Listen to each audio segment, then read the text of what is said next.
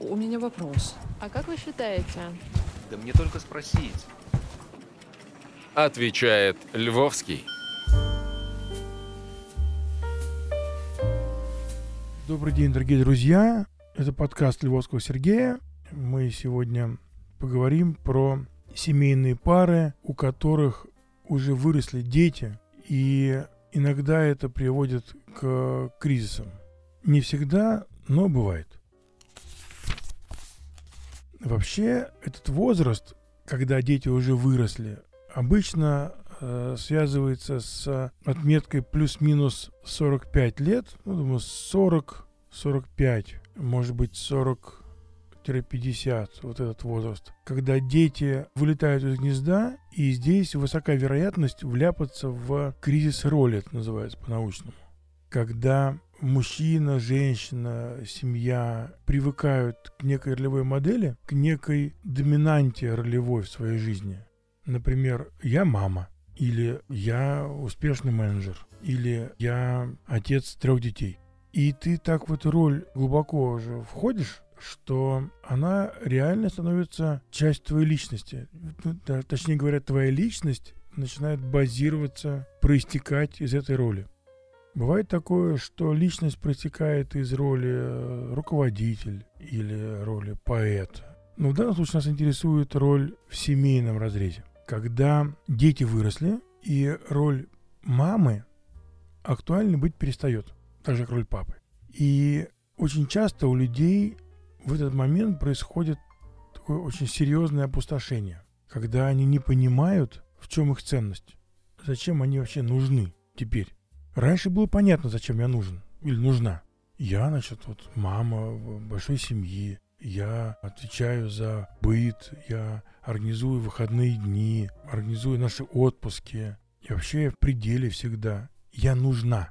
Не возникает вопроса, нужна или нет. Это точно нужна. А когда дети выросли и вылетают из гнезда, то вдруг возникает вопрос, а зачем я нужна? Кому я нужна? Зачем мне вообще утром вставать с постели? Непонятно. Дети, став взрослыми, стараются максимально сепарироваться. Ну, то есть они приобретают такую самость. Не включается, это называется я-идентичность. Они начинают сами себя воспринимать как самостоятельную личность, уже полностью самостоятельно. Первые истории этой самостоятельности э, начинаются очень рано, грубо в три года. Но вот окончательно они формируются и уже визуализируются в момент, когда дети переезжают из дома родителей в какое-то свое жилье. Неважно, будь то общага в институте, или съемная квартира, или своя какая-то квартира, не принципиально. Важно, что мама перестает физически контролировать, во сколько ребенок пришел, ушел, покушал сегодня, не покушал, во что он одет и с кем он вечером э, тусит. И этот переход очень болезненный потому что возникает тот самый э, пресловутый кризис роли. И самые счастливые семьи – это те, кто, когда за последним ребенком закрывается дверь, они открывают шампанское и начинают зажигать. Но что значит зажигать? Это значит, что они начинают жить для себя. Эта фраза «жить для себя», она такая триггерная. Большое количество людей не понимает, что это значит вот прям искренне не понимают. Они уверены, что жить для себя, ну, какая-то глупость. Ну, во-первых, потому что я и так живу для себя, даже когда я занимаюсь ребенком своим, я же делаю для себя, я же получаю удовольствие от этого, мне нравится.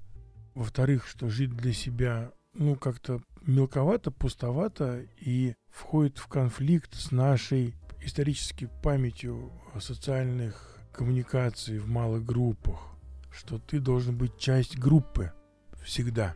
Когда ты часть группы, ты в безопасности. Потому что одному очень трудно выживать в суровых условиях, вне городских, так скажем. И поэтому для нас вот эта идея быть причастным к чему-то, она ну, очень важна. И поэтому жить для себя – странная, непонятная концепция. А в данном случае, когда дети выросли и вылетают из гнезда, ничего другого не остается, кроме как жить для себя. Не, вру. Конечно, остается можно пойти устроиться на какую-то работу, можно полностью нырнуть в какую-то общественную работу, что еще.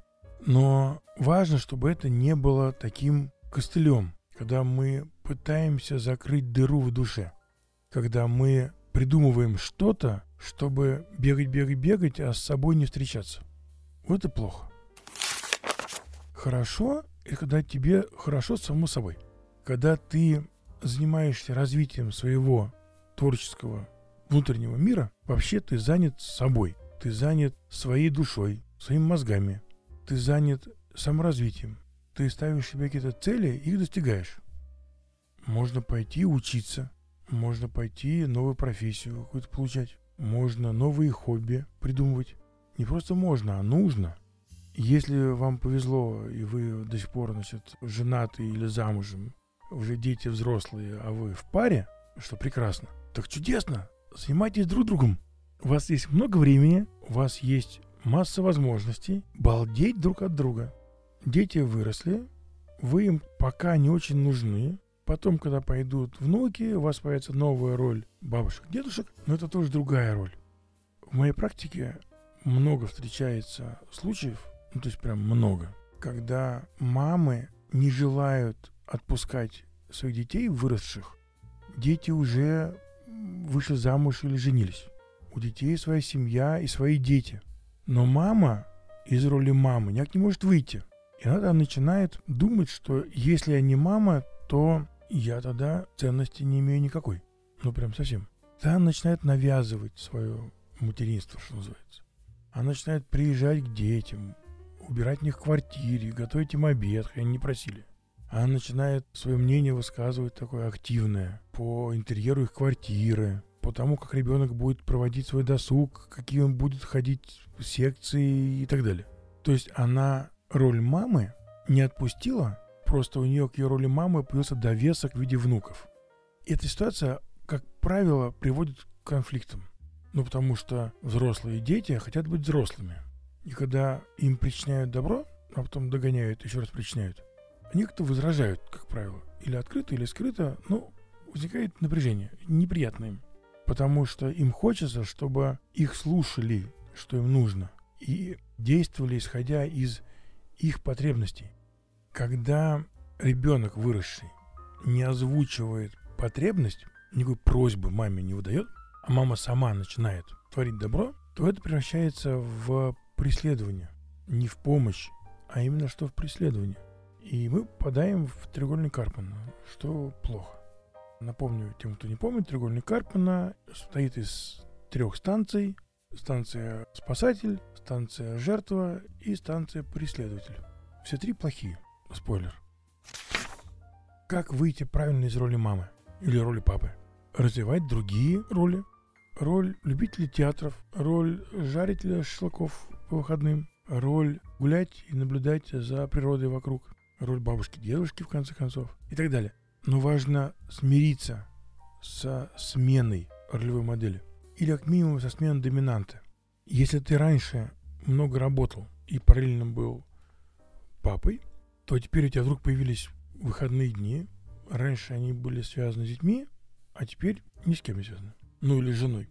Вот нужно уметь переключаться. Нужно уметь находить для себя другие интересы. Во-первых, вам будет интереснее самому с собой. Во-вторых, с вами будет интересно окружающим. Потому что когда вы внутренний мир наполняете, к вам хочется тянуться. Когда вы представляете из себя такую как бы наполненную коробочку, которая полна чудес, каких-то новых открытий, тогда вашим и детям, и внукам будет хотеться к вам тянуться. Вы должны быть готовы давать, но отслеживать, чтобы это не превращалось в насилие но важно, чтобы вашим детям, внукам, окружающим хотелось это брать. То есть вы должны сначала быть интересны сами себе, а потом вы становитесь интересны окружающим. Но начинать надо с себя, чтобы вы вот сами с собой были в гармонии. И нужно очень серьезно относиться к вопросам своим, к вопросам своей психики, своих эмоций. А что мне на самом деле нравится? А что я хочу? Вот надо всегда этот вопрос себе задавать. И внимательно слушать ответ – потому что мы часто спрашиваем себя, но очень спокойно относимся к тому, что ответ находится вне рамок текущих парадигм. Что если я делаю карьеру, я успешный менеджер, или я бизнесмен, зарабатываю много денег. На вопрос, а что я хочу, психика отвечает, я хочу заниматься творчеством, я хочу читать книги, я хочу путешествовать. А мозг говорит, как ты, секундочку, подожди, мы сейчас что с тобой откажемся от больших денег, как то вообще, может быть, да, глупость какая. Не-не, это давай ты завязывай, это все блажь. И тут мы можем себя обнаружить в том, что мы находимся под воздействием этих вот внешних факторов, которые заставляют нас выбирать ту или иную дорожку. И то же самое касается материнства, отцовства. Мы должны делать то, что нам хочется, и получать удовольствие от этого. Должествование, оно губительно для психики, для отношений. Когда я выполняю роль мамы, потому что так надо, или когда никаких других ролей у меня нет, это катастрофа. Это должно быть все естественно и происходить из внутренних потребностей, и вообще из ваших душевных позывов. Можешь сделать небольшой вывод нашего коротенького подкаста, что когда дети выросли и вылетели из гнезда, это ни в коем случае, ни в каком варианте не должно быть трагедией или вообще каким-то негативным фактором вашей жизни и поводом для переживаний. Ни в коем случае. Это естественный процесс. Дети должны вырастать, взрослеть и формировать свои семьи. Неестественно пытаться это удержать. Неестественно пытаться этому мешать. Это неправильно. Ну, потому что это эволюционно неправильно. Дети должны сами свои семьи заводить и рожать своих детей. Не значит это, что вы должны из их жизни уйти. Но это значит, что вы должны роль сменить. Роль мамы и папы перестает быть актуальна. И это нормально. Вы должны быть к этому готовы, и это принимать спокойно. И развивать свою я-идентичность. И удивительным образом это никогда не заканчивается. Просто мы должны открывать себе новые и новые грани и быть сами с собой вообще в контакте и в э, дружбе и любви. Тогда все будет хорошо. Обнимаю вас крепко. Желаю вам благополучного и счастливого этапа в жизни после взросления детей. До свидания. Львовский отвечает.